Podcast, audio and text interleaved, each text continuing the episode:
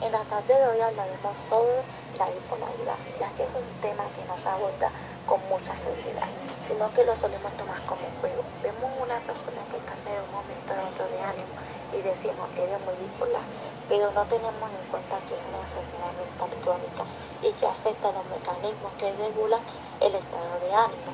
Estos se presentan de forma de episodios recurrentes que van desde la manía o hipomanía, como así que son la alegría, la exaltación euforia hasta la depresión, que es la tristeza, la inhibición e ideal de muerte. Este trastorno bipolar, si no suele ser tratado, puede dañar todas las relaciones personales, causar bajo rendimiento en las escuelas o en el trabajo e inclusive el suicidio. Sin embargo, existen tratamientos para tratar estos síntomas como la medicina y la terapia psicológica.